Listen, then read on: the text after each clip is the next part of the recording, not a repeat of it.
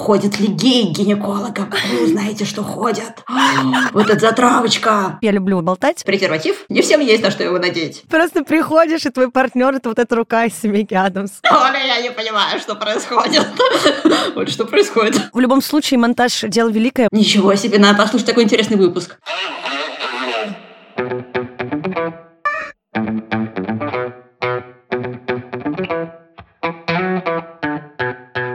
Привет! Это подкаст «Раздвиньте ноги». С вами тут опять я. Меня зовут Оля Крумкач, я врач-акушер-гинеколог и, соответственно, ведущая этого подкаста. Решила внести. У нас всегда в каждом э, сезоне есть интересные выпуски, которые, на самом деле, мне кажется, волнуют очень многих. В очередной раз я собрала целую пачку вопросов из бота, естественно, которые вы сами мне присылаете, и решила, что надо позвать супер знатока. И поэтому сегодня со мной в студии... Саша Казанцева. Здравствуйте,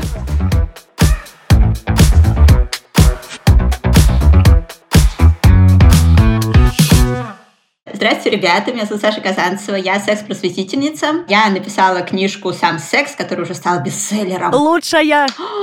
Про инклюзивный секс-просвет, про то, как устроен вообще современный секс-просвет, что для э, русскоязычной публики часто не доходит. Туда я всякое включила, насобирала истории разных-разных людей, разных идентичностей, с разным опытом, разного возраста, разных сексуальных ориентаций, с разным гендером. И под все это подвела какую-то научную базу. А помимо того, что я книжки пишу, я еще работаю в секс-исследовательском проекте mgs.com, крупнейший в мире, на базе Института Кинси. И многим я известна как ведущая блога «Помыла руки». Это такой блог об инклюзивном секс-просвете тоже. Я открытая лесбиянка, и у меня часто бывают публикации или какие-то тексты, посвященные в том числе ЛГБТ-инклюзив оптике. И сегодня мы с Олей решили, что мы будем говорить о том, как ЛГБТ-люди ходят к гинекологам. Ходят ли геи к гинекологам? Вы узнаете, что ходят.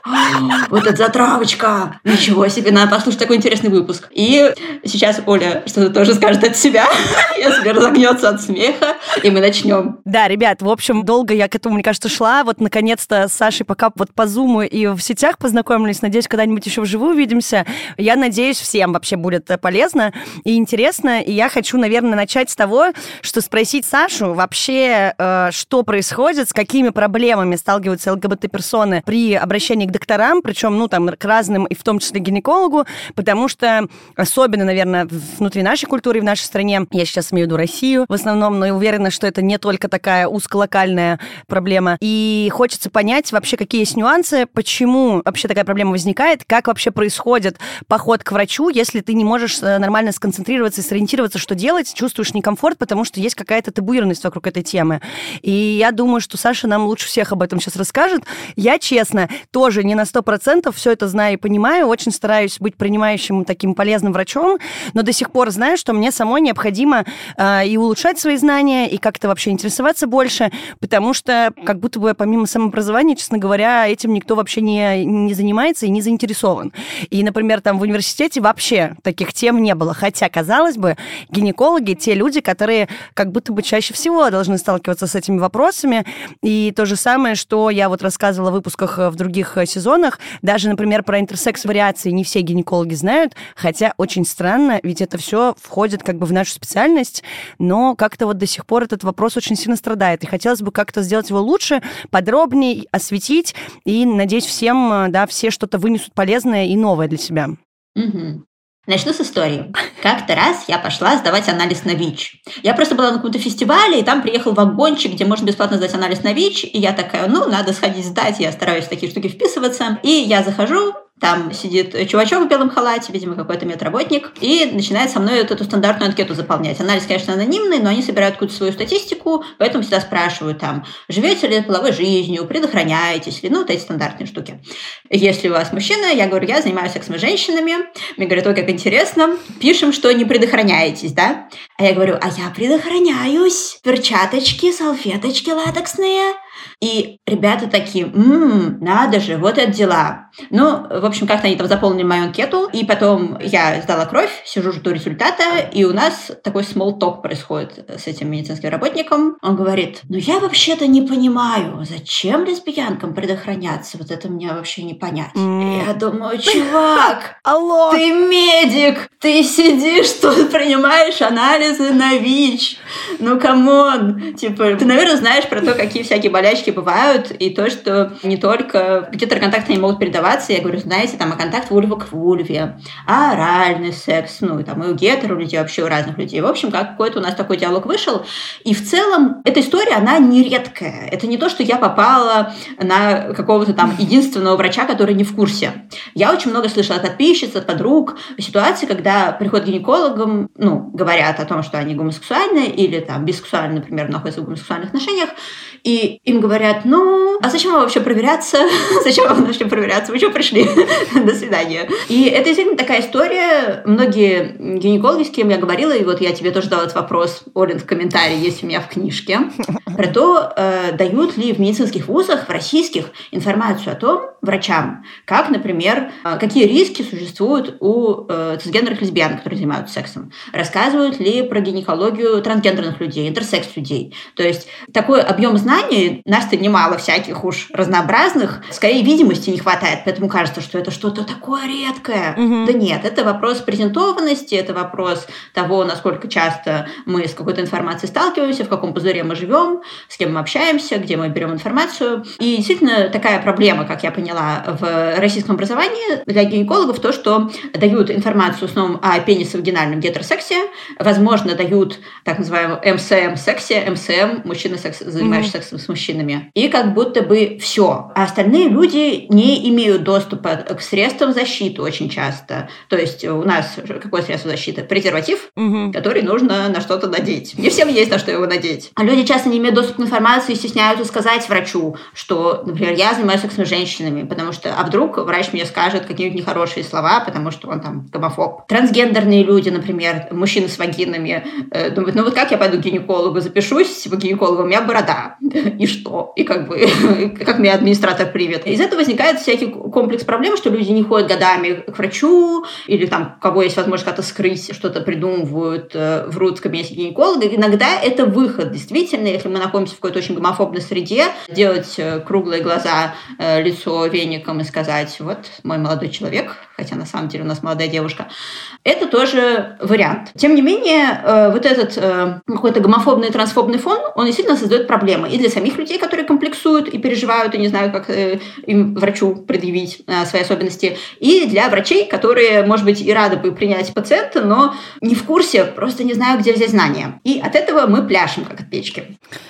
А, я все это сейчас, да, прослушала, поняла, что вообще нет этой видимости. Я имею в виду в плане, и вообще ее нет, и со стороны врачей я вот уверена, что, наверное, большинство моих коллег, к сожалению, не могут, наверное, похвастаться знаниями, как это все вместе работает, как вообще сделать, наверное, более доступной медицину для, ну, чтобы не было вот этих страхов, не надо было врать, придумывать все остальное, потому что боюсь, что какая-то часть людей даже не, ну, не захотят это слушать, и меня вообще это удивляет, потому что как будто медицина огромный раздел, ну, я имею в виду, да, опять же, я скорее здесь буду выступать от э, врача-гинеколога. Так, наверное, будет э, лучше как-то это все обсуждать. Ну, мне, по крайней мере, будет попонятней. И здесь вообще вот не настолько ничего не проговаривается, то есть все очень консервативно, понятно, нормально. То есть вот это вот слово «нормально» здесь используется, и непонятно нормально что. Нормально, и очень много всего ненормального вписывается нормально, и это тот термин, который я уже стараюсь практически не использовать. То есть есть какая-то норма, которая типа общепринятая, и вот в нее как бы ничего, как ты сказала, да, кроме условно гетера, пенис, вагины, секса ничего не входит, и как бы все, что находится вокруг, это, я не знаю, то ли это не секс, хотя, опять же таки, и гетеропары тоже занимаются оральным сексом, куча инфекций, да, которые говорят, ну и я уже не говорю, что, ладно, с инфекциями, с предохранением как будто бы сподвижки есть, то есть, опять же, ты занимаешься просветительской работой, очень много сейчас есть материалов, они начинают, ну, как бы появляться все больше и больше, но конкретно проблема похода к врачу вообще для меня закрыта. Сейчас есть врачи, которые активно продвигают себя, да, и говорят, озвучивают, что мы открыты для людей вообще всех, э, всех гендеров, э, всех отношений, всех видов всего, но при этом это очень маленький процент сейчас. И меня даже удивляет, что, правда, и, и про интерсекс-вариации, и про трансгендеров, и про что угодно, это все не работает, и как будто бы даже меди, ну, медицинское сообщество не особо к этому двигается. То есть я специально, единственное, что, наверное, дополнительно прям такого активного я сделала к этому выпуску, помимо просто информации, я еще поспрашивала ребят, которые сейчас учатся в университете, в ординатуре, на урологии, на гинекологии, и они говорят, что, соответственно, э, мало того, что вообще никто как бы даже не поговорит с коллегами обычно про эту ситуацию, потому что у всех это вызывает ужас. Я вот, например, будучи врачом роддома, общаюсь с неонатологами, да, то есть это люди, которые принимают детей и как бы осматривают их. И, естественно, есть много ситуаций, когда уже вот, э, вот мы родили, отдали, врач смотрит, и там, например, а, ярко выраженный клитор или что-то для них как бы непривычное с половыми органами внешними необходимо до обследования, соответственно, сразу можно как-то что-то направить. У большинства врачей это вызывает только круглые глаза и что-то вроде «Что, что, куда, где, как, зачем?» А у меня еще просто накладывается мой опыт детской гинекологии, где, соответственно, я много чего видела. И у меня были ситуации, когда поступали пациентки, и я помню, что такой был яркий случай, я сейчас его попытаюсь рассказать, потому что было понятней. Приехала девушка для того, чтобы обследоваться, то есть к 16 годам у нее не наступила менструация, и встал вопрос, соответственно. И она молодец, потому что она не побоялась, то есть она долго этот вопрос с родителями обсуждала, и там очень хорошие такие принимающие родители, и вот они приехали вместе с мамой, и я помню, что я сначала вообще не поняла, что происходит, потому что я в приемном покое ее принимаю, мы должны, ну, мы вместе поднимаемся в отделение, у нас такой был очень комфортный стиль отделения, все были классные и очень открытые, и я прям могла вместе с пациенткой подниматься наверх к нам там в осмотровую, мы идем, и я просто, ну, естественно, как бы профессиональное это вот это вот зрение, я сразу смотрю, значит, как, э, какое строение, где какие вопросы у меня лично вызывают в плане по жалобам, которые пациенты предъявляют, и меня вообще ничего не смутило. Мы идем перед тем, как ее смотреть, соответственно, уже там на кресле и всякое такое, идем на УЗИ, я понимаю, что то, что я вижу по УЗИ, говорит мне о том, что, скорее всего, есть э, какая-то интерсекс-вариация, в разговоре то же самое всплывает, и, конечно, очень долго мы выходили на этот разговор, очень долго мы вот переступали эту черту, чтобы понять, что мы не будем никого стыдить, унижать, что мы не будем ругаться, что нас как бы наоборот волнует, что мы хотим даже не просто помочь, э, условно, что-то сделать э, с телом, а скорее помочь просто понять, что это именно, чтобы человек мог спокойно жить, зная свои какие-то нюансы, с которыми ему просто предстоит дальше работать, потому что там девчонка, естественно, ну, не очень была готова, и мы это все обсуждали. И я помню, что вот э, как раз-таки там, в детской гинекологии, это для всех была абсолютно нормальная ситуация. То есть и разговаривать все умели, и знали про все особенности, и мы как-то в коллективе могли это обсудить. Но вот как-то уходя дальше, всегда меня, я в какую-то стену упиралась, потому что, ну, естественно, мы в ординаторских обсуждаем клинические случаи, и можем там и поругаться, и пошутить, и то, и все. Но можно было обсудить все, все вообще, кроме вот ситуаций, которые не входят вот в эти вот якобы э, рамки, которые задает и образование, и социальная какая-то история. То есть все, что табуировано и невидимо, оно так и остается невидимым и табуированным. И, конечно, я в этой ситуации вижу проблему, естественно, общения врачей и пациентов, это как бы базовый уровень. А следующее, что меня волнует, что из-за того, что есть эта ситуация, нарушенная коммуникация, нет никакого принятия, нет вообще никаких условий, чтобы человек мог не переживать и прийти со своей проблемой, с любой, и не стесняться. Выглядит он э, как-то, как от него не ждали, или что-то еще, кто что подумает, как к нему будут обращаться, почему вообще с какой-то стати к нему должны по-другому обращаться и, да, взаимодействовать как-то неправильно, что ли. Соответственно, главное, что из этого выходит, люди не ходят к врачу, значит, нет профилактики большинства заболеваний, а в гинекологии, например, почему мы рекомендуем раз в год обязательно проверяться, потому что, естественно, большая часть заболеваний им нужно какое-то время, чтобы развернуться, да, это не ОРВИ, не ангина, это штуки, которыми можно заболеть, и поэтому хочется, чтобы все-таки э, мы, мы, мы все могли спокойно ходить, проверяться и не переживать. Ну и, естественно, получать информацию от врачей, потому что я прихожу к врачу и задаю вопросы тоже все возможные, хотя как бы могла бы вообще не ходить условно, да, но я задаю и очень часто понимаю, что, естественно, мы все консультируемся, все спрашиваем, но боюсь, что да, прийти и спокойно, без задней мысли, вот я просто ставила себя на место, думаю, приду, скажу, здравствуйте, ну, прикинуться, я еще люблю экспериментировать, ходить к врачам, естественно, смотреть, как все выглядит. О, я тоже, я тоже. Это вообще, это же самое веселое. И вот прийти, да. сказать, я ни разу еще вот именно это не делала, но, например, спросить, да, если я, например, в отношениях с женщиной, как мне предохраняться? Боюсь, что я бы просто пошла, ну, уже зная докторов, которые в курсе,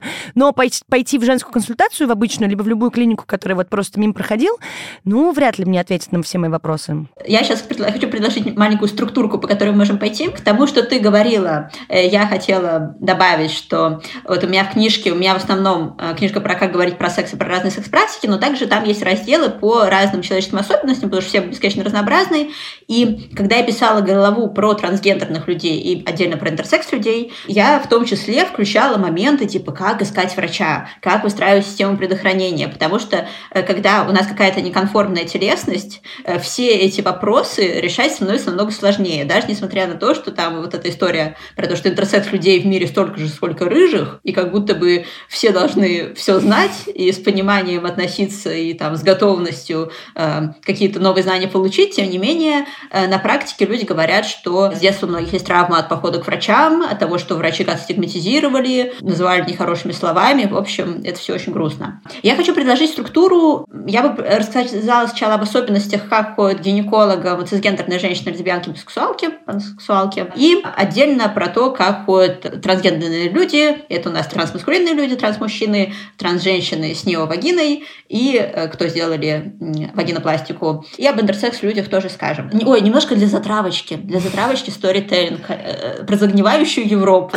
И не только Европу, расскажу, как бывает. Как вообще бывает. Вот мы сейчас говорим, что тут кто, ничего, никто, никто ничего не знает, кому эти непонятно, что делать. У меня друг живет во Франции, он транс-чувак. И он говорит, что просто когда он записывается там к врачу, к гинекологу, в частности, по обычной медицинской страховке, самой какой-то базовой, государственной, он там может выбрать, что ему нужен типа транскомпетентный гинеколог. И он идет к такому врачу, потому что такой врач не один, там mm. на всю Францию, а их много в каждой клинике, может быть, даже по несколько штук. Просто врачи, которые получили какую-то дополнительную квалификацию, может быть, более глубокую, а может быть, просто свои базовые знания, полученные в базовом, опять же, образовании, углубили и там, э, включают часто в работу транспациентов. Mm-hmm. Это первая история. Вторая история. Другой мой приятель в Израиле, мужчина, который родил. Есть не очень пока распространенная история, но это практика, которая становится более популярны, более видимы, когда трансгендерные мужчины да, рожают сами. Как это делается? Это когда человек, например, там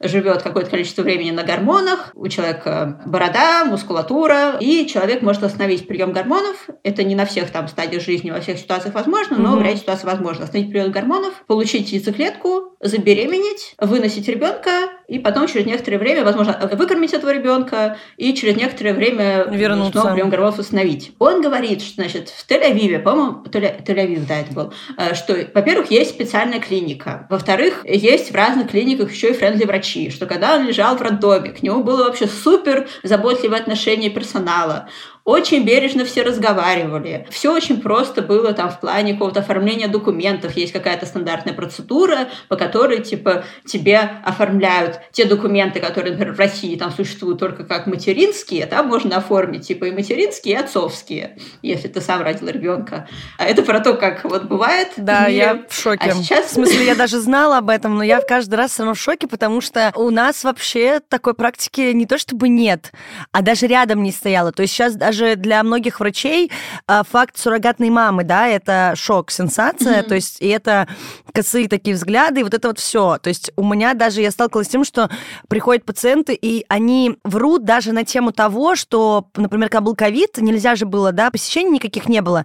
У меня несколько было случаев, когда приходили просто родители, и такие, мы вот, у нас есть доверенность, это наша там близкая знакомая, мы вот хотим узнать, но я, естественно, понимаю, как, ну, так, это еще один дисклеймер, врачи очень часто, да, даже вот такие с заковыркой штучки очень хорошо видят, потому что у нас базовая настройка, все пациенты врут, и это вранье, оно очень часто считывается. Мы уже как бы знаем там, что бровь дергается тогда-то, тут человек начинает там смущаться, ручки складывает, то есть практически все ситуации можно разгадать. Господи, я теперь буду бояться ходить к врачам, у меня плюс один страх. Да, мы еще такие, типа, так, нет, нет, нет. Э, естественно, просто это уже, наверное, какая-то наработка психологическая. И я просто один один раз все-таки подумала, ладно, может быть, это как-то тоже улучшит ситуацию. Я поговорила с людьми, объяснила, что здесь никто, ничего, никуда. И они такие, да, да, вот у нас суррогатная мама, пожалуйста, там а, можно мы узнаем, а можно то, а можно все.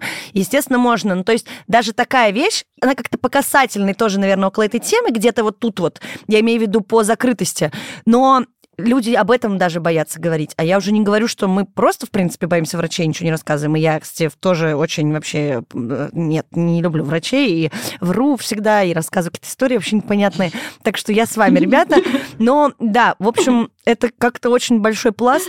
Сори, я отвлекла тебя. Э, история просто хорошая, потому что я думаю, и среди аудитории ребята тоже явно не додумывали, мне кажется, просто не доходили даже до такой мысли, что существуют такие опции вообще, и в других странах, соответственно, есть даже вот это, да, это первичная переподготовка, можно просто пройти курс, чтобы быть готовым к разным ситуациям. И тогда ты можешь принимать пациентов с разными особенностями. Это как бы вообще все окей, ты просто знаешь, как тебе реагировать, потому что часто еще вопрос в том, что даже если ты хочешь с этим сталкиваться, не всегда знаешь, как правильно себя вести. И мне кажется, такая опция mm-hmm. очень крутая, что и людям спокойнее, и врачи как бы сидят и не обламываются, не сами не паникуют, не понимая вообще, что происходит вокруг на приеме. Сделаю еще вставочку, что, кстати, в России по трансгендерным пациентам очень классный курс у действия для гинекологов. Они уже там пару сотен врачей выпустили, mm-hmm. если кому интересно. И да, и интерсекс-вариации они тоже включают. Итак, сначала говорим о женщинах цисгендерных, лесбиянках, бисексуалках, когда мы приходим к врачу, с какими сложностями мы сталкиваемся. Mm-hmm. Первая история это про то, говорить ли, что я занимаюсь сексом с женщиной. И действительно, многие могут чувствовать себя небезопасно,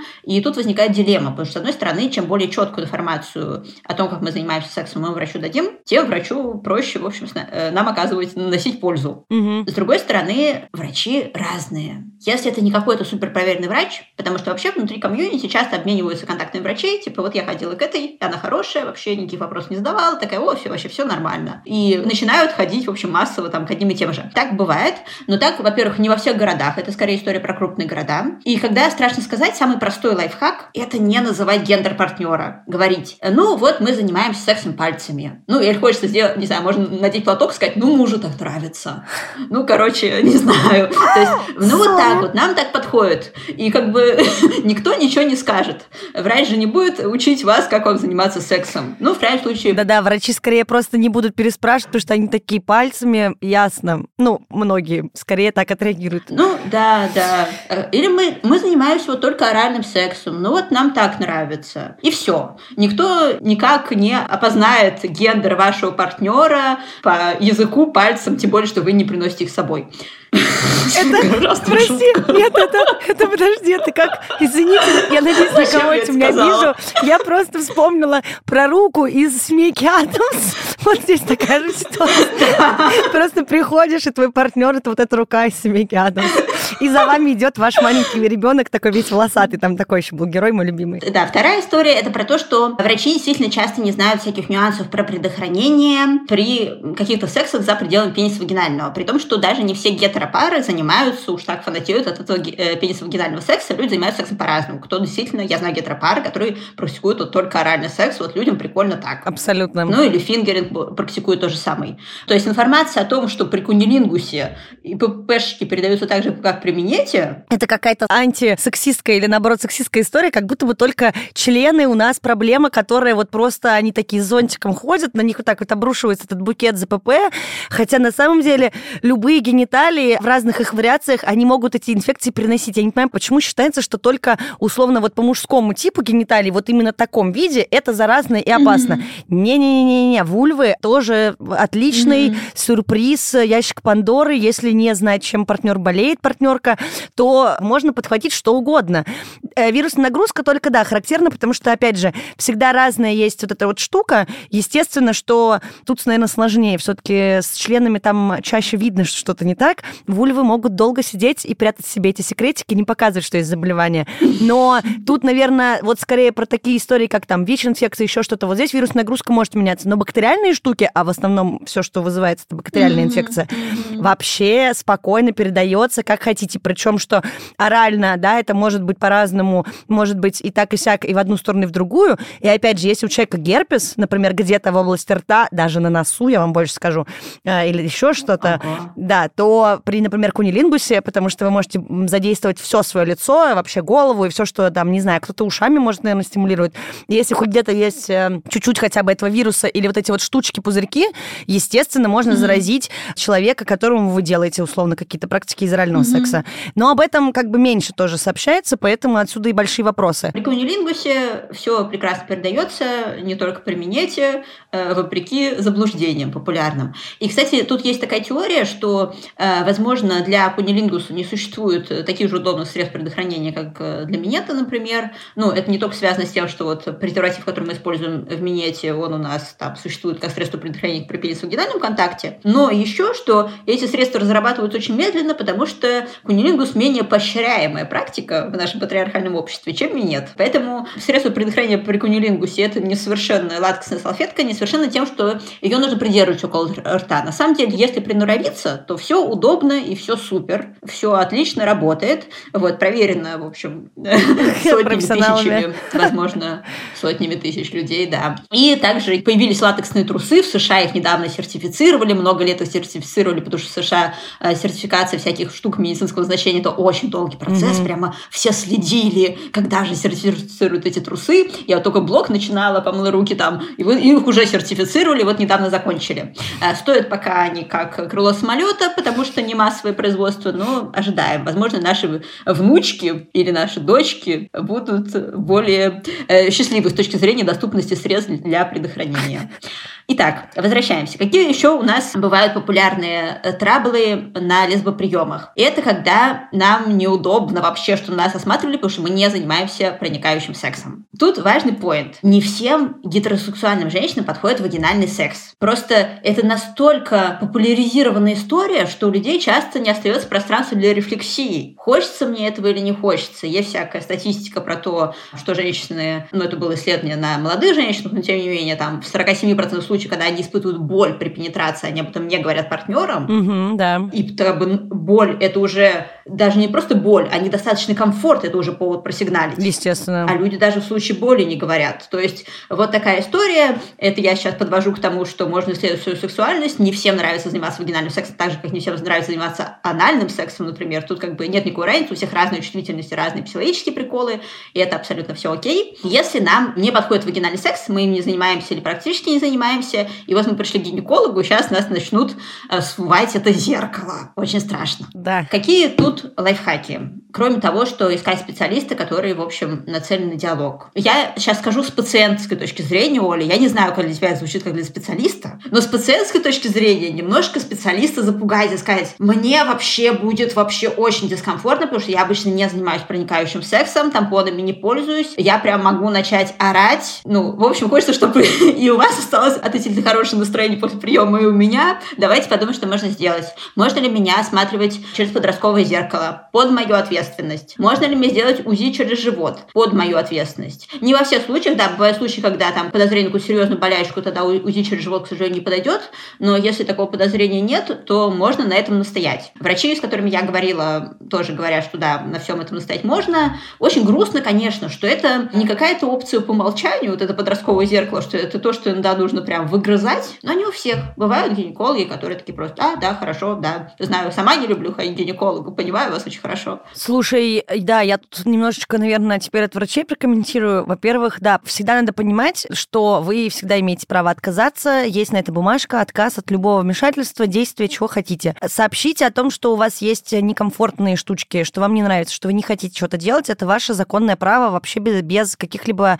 Даже не нужно переживать и доказывать, и извиняться, и что угодно делать. Далее. Всегда можно заменить практику. Ты правильно все говоришь. Мне очень понравилось это замечание, что иногда есть ситуация, когда, к сожалению, не получится посмотреть, да, если необходимо, особенно вагинальным датчиком. Опять же, например, тем, кто не занимается, ни разу не занимался проникающим сексом, да, то есть у нас, условно, гименка никак не травмировался, и, в принципе, нет вопросов никаких, мы просто не можем насильственно, естественно, осматривать влагалищно. Я напомню, что помимо влагалищного осмотра есть руки врача, есть передняя брюшная стенка, и всегда есть, например, кому-то, правда, правда, комфортный а, осмотр через прямую кишку. В гинекологии это тоже практикуется.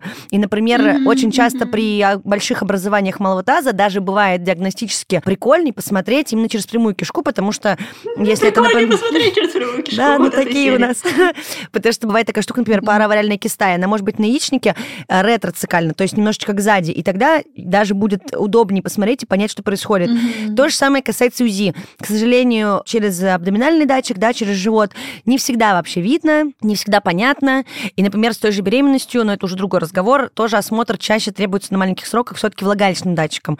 Но есть куча методов, и есть куча других вариантов, и это все можно и нужно обсуждать.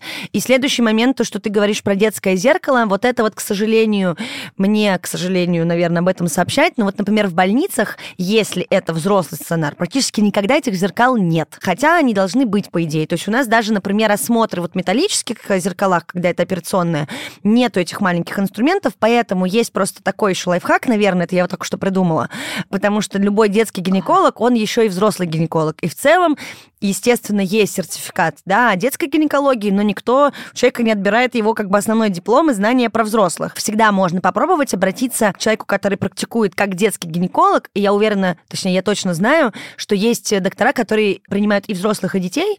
Вы можете обратиться к такому врачу, и у него, скорее всего, будут любые зеркала, то есть от таких совсем э, мелепиздрических до огромных обычных хирургических, и посмотреть mm-hmm. это все можно, потому что есть вагиноскопия, и она делается, правда, такими малюсенькими, вообще они меньше, мне кажется, чем ребро мизинца. То есть в целом сделано для того, чтобы, если, например, гимен не травмировался девственно и никогда не трогался, вообще ничего с ним не делали, в целом эти зеркала, они очень осторожно, ими можно посмотреть. Единственное только, что есть еще ситуации, когда у нас не одно отверстие, их может бывает много, бывает разная форма, и mm-hmm. я видела ситуации, когда невозможно посмотреть даже детскими зеркалами, потому что строение такое, что любое проникновение, даже мизинцем в перчатке с кучей геля будет травматичным в этой ситуации, ну, как, как говорится, либо с обезболиванием, и опять же, если это прям сверх необходимо, если это операция влагалищная, либо, ну, и доктору надо как бы искать другие варианты. И я вам скажу, что они тоже вполне себе лежат на поверхности, обычно не возникало никаких проблем с обследованием. Не знаю, как правильно, сразу скажу. И поскольку я в основном пишу и читаю, у меня бывают проблемы с ударениями, потому что я не всегда, не всегда так много говорю, как я много пишу и читаю. И я не знаю, где ударение в слове гимен, потому что я всю жизнь говорила гимен. Сейчас uh-huh. я тебя услышал гимен, и я очень развеселилась, потому что мне это напомнило пингвин и пингвин. Я поняла. Но э, вообще, я даже извиняюсь, я посмотрю, как он вообще по-латински куда ставится, но по идее гимен. Я могу быть не права, я честно, я, я не знаю, я, я могу не знать. Может быть, тебе нравится так говорить, я не вижу никакой проблемы, честно говоря. Про анальный осмотр. Да, я вспомнила эту штуку точно. Почему я про нее забыла? Я очень долго не занималась, вообще не планировала вагинальный секс. И у меня первый вагинальный секс был там уже в 30 лет. И до этого, да, я приходила, и мне засовывали палец в попу. Угу. Ну, не все, конечно, Оля сделала этот жест характерный э, для слушателей, которые не видят. Она это сделала. Это было очень иллюстративно. Все сразу поняли, о чем речь. Если бы это был видео-подкаст, вы были бы дополнительно впечатлены. Но мы продолжим впечатлять вас речами. И тут что вам милее? Возможно, милее что-то одно, возможно, ничего не милое. Тогда придется выбирать из двух зол, конечно. Всегда есть выход. Просто, мне кажется, надо понимать, что вы имеете право в любой ситуации попросить, объяснить. И, опять же, если врач не очень идет навстречу, всегда можно обратиться к другому врачу. Еще такая опция, очень mm-hmm. доступная. Не забывайте, пожалуйста, да. о ней. И всегда можно встать и уйти. Пожалуйста, помните, что у вас есть вообще на это право. Mm-hmm. Вы не обязаны сидеть и терпеть. Да. Так вот, по поводу вот этих камин в кабинете у врача, тут действительно у всех разные стратегии. Кому-то спокойнее говорить просто, вот я занимаюсь сексом пальцами и не уточнять гендер партнера. Врач, скорее всего, себе что-то додумает, и как бы это уже история да. про голову врача. Вторая тема. Бывают очень смелые чувихи, которые такие приходят и говорят, я занимаюсь сексом со своей женой.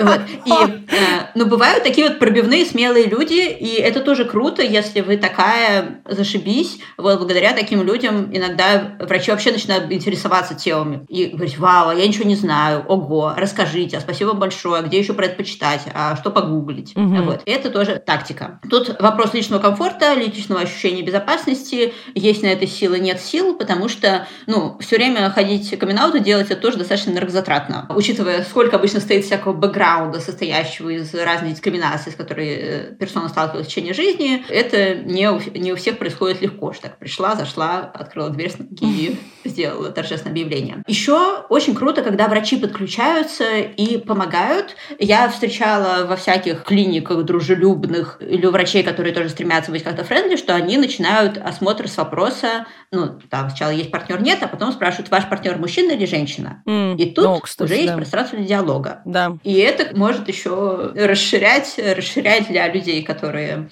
может быть, как-то чуть поуже мыслят, э, грани реальности. Такая просветительская миссия. Но если у цисгендера женщин есть возможность как-то скрыть свою квирность, то, например, у транс-мужчин, у трансмаскулинных людей такой возможности часто нет, потому что люди часто на гормонах, люди часто с бородой, и вот я записываю гинекологу, у меня мужские документы, что мне делать? Э, во-первых, в России, как я уже сказала, есть трансферные как правило, их э, контакты передаются там внутри сообщества, они проходят обучение у трансорганизаций, сейчас это, в общем, все существует, э, не все еще задавлено, много всего действует достаточно успешно, делаются исследования всякие совместно с врачами, трансорганизациями, в общем, все, насколько оно может быть неплохо в текущих условиях, оно относительно неплохо. Угу. Плюс некоторые транс-ребята, тоже, опять же, из тех, кто посмелее, они ходят по врачам, говорят, здравствуйте, я транс-человек, вот у меня такая ситуация. Я слышала очень много хороших историй э, про то, как врачи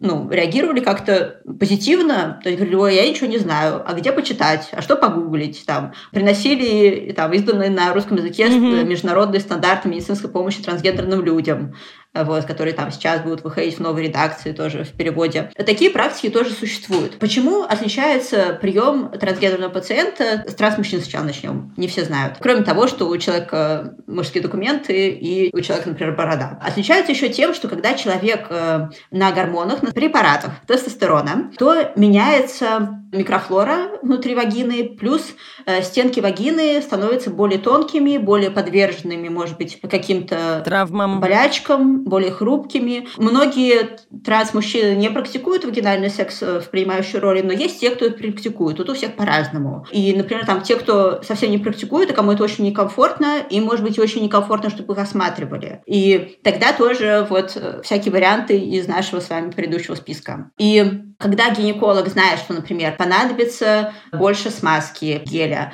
понадобится больше аккуратность, понадобится, там, не знаю, больше дать времени пациенту, может быть, подышать как-то, то это тоже создает более какую-то поддерживающую, принимающую обстановку для человека. Не все, но какой-то значительный процент э, трансмужчин удаляют себе матку яичники. Это часто делают по медицинским показателям, потому что когда человек на гормональной терапии, то могут возникать всякие рисковые ситуации э, с маткой яичниками, и чтобы там, например, предотвратить возможность развития раковых опухолей или каких-то там, в общем, опухолей, то тоже удаляют. И в таком случае не имеет смысла, например, делать УЗИ. Это тоже то, что нужно знать. Я знаю, что курс действия, организация, трансорганизация крупнейшая российская, у которой классный курс для гинекологов, у них на курсе включена практика осмотра транс-пациентов, то есть когда приводят транс-пациентов, транс-мужчин и транс-женщин, у тех, у кого вагинопластика, на осмотр, и врачи на очных занятиях, соответственно, могут посмотреть, задать вопросы, чтобы потом ну, эти вопросы были закрыты, не задавать неудобные вопросы пациентам. Вот э, так построено это обучение, да. Да-да-да, как раз просто ты сказал про стенку, и вот про все вообще, что есть некоторые э, нюансы и особенности. Даже, окей, очень много женщин, которые себя идентифицируют как женщины, и они цисгендерные, и все, как бы не вызывает, условно, вопросов у докторов, а у нас тоже есть операция гистерэктомия, да, то есть когда удаляют органы, mm-hmm, бывает, удаляют все вместе и с яичниками. И в любом случае там есть свои нюансы.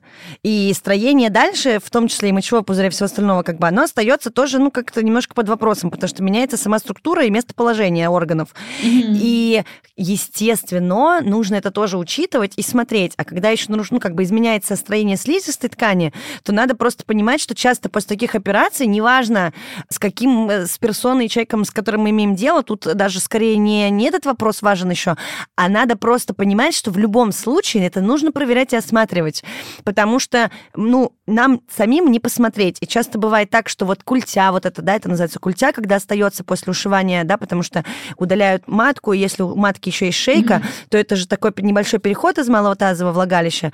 И это все-таки отдельный осмотр, то есть это тоже нужно обязательно проверять, и просто как будто бы считается, что если этих органов нет, уже ходить не надо никуда. Там просто, я просто услышала, да, и сразу же оцениваю, как э, ты просто использовал вот это вот ставку, что вот нет этих органов, mm-hmm. и УЗИ не нужно. В любом случае доктора могут назначать, э, и хочется, я хочу просто здесь так тоже, как врач, подчеркнуть, что не думайте, если этих органов нет, не значит, что не надо уже ходить и проверять, и ничего там не случится. Все равно, да, в mm-hmm. любом случае осмотр комплексный, нужно это учитывать, даже если этих органов нет, то все-таки, чтобы кто-то это проверял, тоже э, нужно за этим следить обязательно. Вот, и скажу, что я знаю про трансженщин, трансфеминных персон. Сразу скажу, что про всю трансгендерную гинекологию я знаю не все. Тут, конечно, классно приглашать кого-то из трансактивистов, кто регулярно с этой темой работает, потому что наверняка еще много очень нюансов. Я все-таки не так внутри темы и знаю по поверхностям. Mm-hmm. Вот, но даже то, что я знаю по поверхностям, это, мне кажется, достаточно дает базы понимания, почему вообще важно чему-то еще учиться врачам, почему важно узнавать, как все работает устроено. Например, некоторые трансгендерные женщины делают вагинопластику. Не все. А, это тоже, кстати, важный момент для людей, которые не в теме. Э, трансгендерные люди не все делают какую-то нижнюю операцию по разным причинам. Кто-то просто не хочет, кому-то это не показано по медицинским каким-то историям, для кого-то это дорого. Не всегда в том регионе, в котором вы живете, есть возможность сделать это достаточно качественно, чтобы потом не, да. не было обидно за потраченные деньги. Тем не менее, когда люди делают вагинопластику, то там отдельный протокол осмотра. Например, я знаю, что другие показатели микрофлоры считаются здоровыми да. в неовагине, в отличие от вагины цисгендерной женщины. И наверняка есть еще очень много всяких нюансов, плюс есть разные технологии проведения вагинопластики, тоже, насколько я знаю, и в зависимости от технологии тоже есть те или иные нюансы осмотра. И отдельно врачи даже, то есть не все берутся за эти операции. Очень часто тоже бывает, что именно как раз врачи, которые работают в подростковой гинекологии, они просто очень часто и занимаются этими вопросами тоже, потому что имеют опыт mm-hmm. вообще этих операций. А, потому что, опять же, помимо условно трансгендерных женщин, с такой ситуацией сталкиваются еще много разных людей, и это тоже интерсекс-вариация. Бывает просто, что есть какие-то особенности развития, когда необходимо делать тот же уколь ППС, да, когда это все нужно, ну, как бы, mm-hmm. опять же, при желании пациентов растягивать, увеличивать, как-то вообще с этим играть. Но э, на самом деле, правда, очень много людей вообще не изъявляют никакого желания что-либо трогать и менять. И если к этому нет и, ну, каких-то острых показаний, это вообще не обязательная программа. Но учитывать то, что и показатели флоры разные, потому что все правильно ты говоришь, по-разному формируют просто это влагалище, тут, естественно, mm-hmm. нужно понимать, что вы можете взять анализы и потом пациенту сказать, что ой, да, вообще непонятно, что происходит, у вас тут все сбито, а на самом деле просто нужно немножечко копнуть и все-таки посмотреть и оценить результаты по другой какой-то шкале. Всегда это тоже учитывать надо и не стесняться. Ну, и тут и врачам тоже я советую не стесняться и как-то, ну, как-то учиться разговаривать, потому что работа э, всегда коллективная. То есть и хочется, чтобы люди приходили на прием и не боялись общаться, и чтобы и врачи были открыты, потому что иногда бывает так, что уже быстрее бы просто что-то сделать, не, не особо не спрашивать и плюнуть, сказать, ой, да вы сами ничего не знаете. Нет, давайте будем стараться выяснять, делиться, и, наверное, это все-таки будет помогать как-то осматривать, и все будут довольны, и какой-то будет результат позитивный хотя бы. Мне самой сложно, честно признаюсь, поэтому я вот стараюсь каждый раз узнавать что-то и для себя делать более комфортным такие ситуации, чтобы ко мне не боялись приходить, потому что, честно, это, правда, иногда бывает сложно. Это я так уже вброс, вброс с другой стороны, так сказать, кресла, потому что даже при общем а, большом желании а, быть этим позитивным врачом, который хочет помогать и быть адекватным в данной ситуации, не всегда находятся инструменты, просто потому что пока что это не рутинная практика, наверное. Ну и у меня, например, тоже. Я уже прочитала и книжку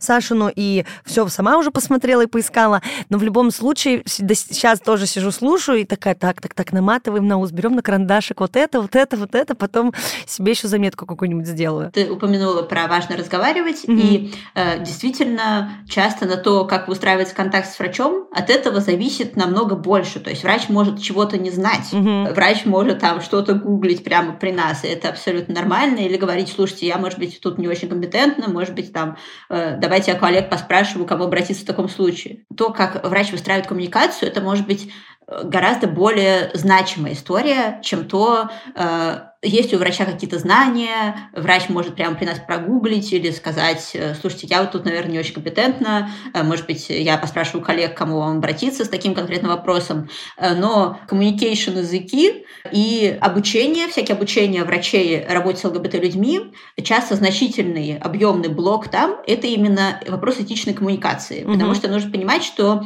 ЛГБТ-люди живут с так называемым стрессом меньшинства, то есть что ты везде чувствуешь дополнительное напряжение, плюс к тому который в целом испытывает там средний человек какой-то сферический цисгетер в вакууме на улице, ты еще живешь с постоянным напрягом, что у тебя было какое-то, может быть, не очень простое детство из твоей идентичности.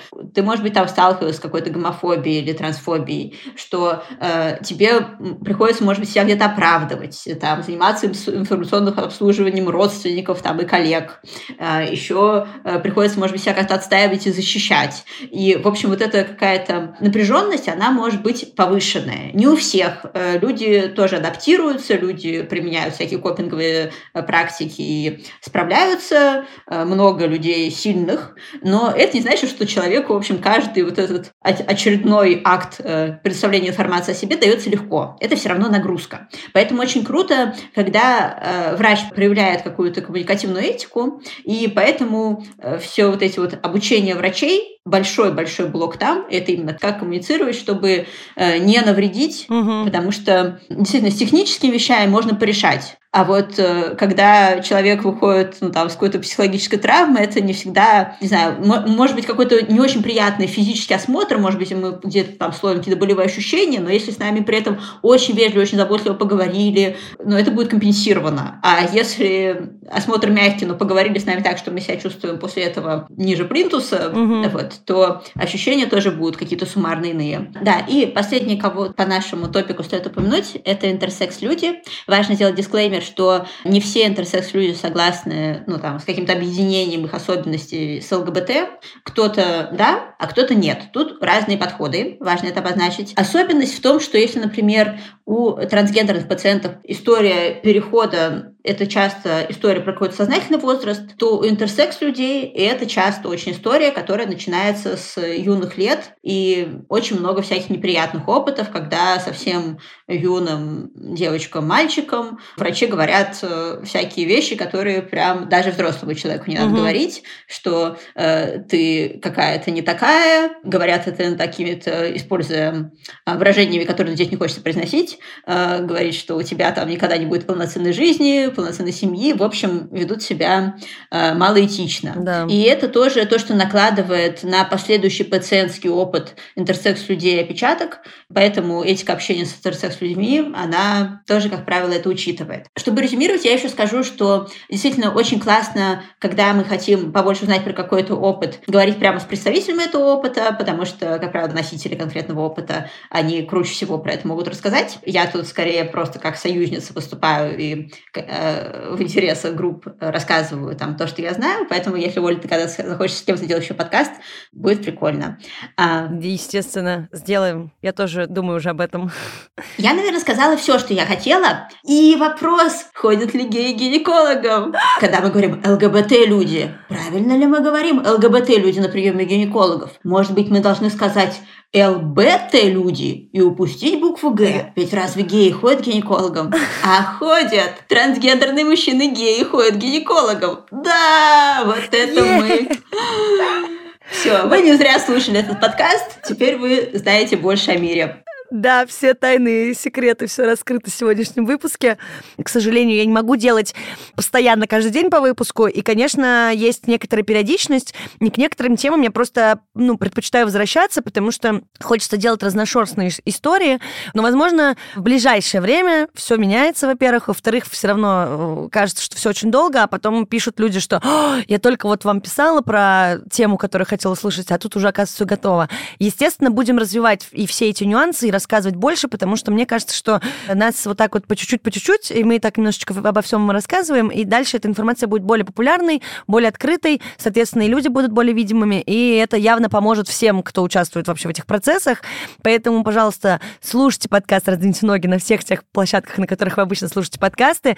Меня зовут Оля Крумкач, я врач-кушер-гинеколог и ведущая этого подкаста. Спасибо вам большое, что послушали. Саша, спасибо тебе, что ты согласилась, нашла время, рассказала все пошутила, посмеялась, отлично вообще все нам объяснила. Я сама очень много нового э, вытащила и очень рада, что ты сегодня здесь со мной записала этот выпуск. Спасибо большое.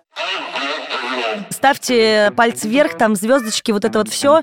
И, пожалуйста, пишите, если у вас останутся какие-то вопросы, либо, возможно, у вас есть ваши предложения, вы хотите тоже поучаствовать в подкасте. Есть телеграм-бот, который называется «Раздвиньте бот». Туда как раз можно записывать и аудио, и что хотите. Можно кружочки отправлять, можно писать текстом. И если вам нужна платная онлайн-консультация, такая опция тоже существует. Бот называется «Только спросить бот» с нижним подчеркиванием между каждым словом, которое я только что произнесла. И давайте до нового выпуска. Всем пока!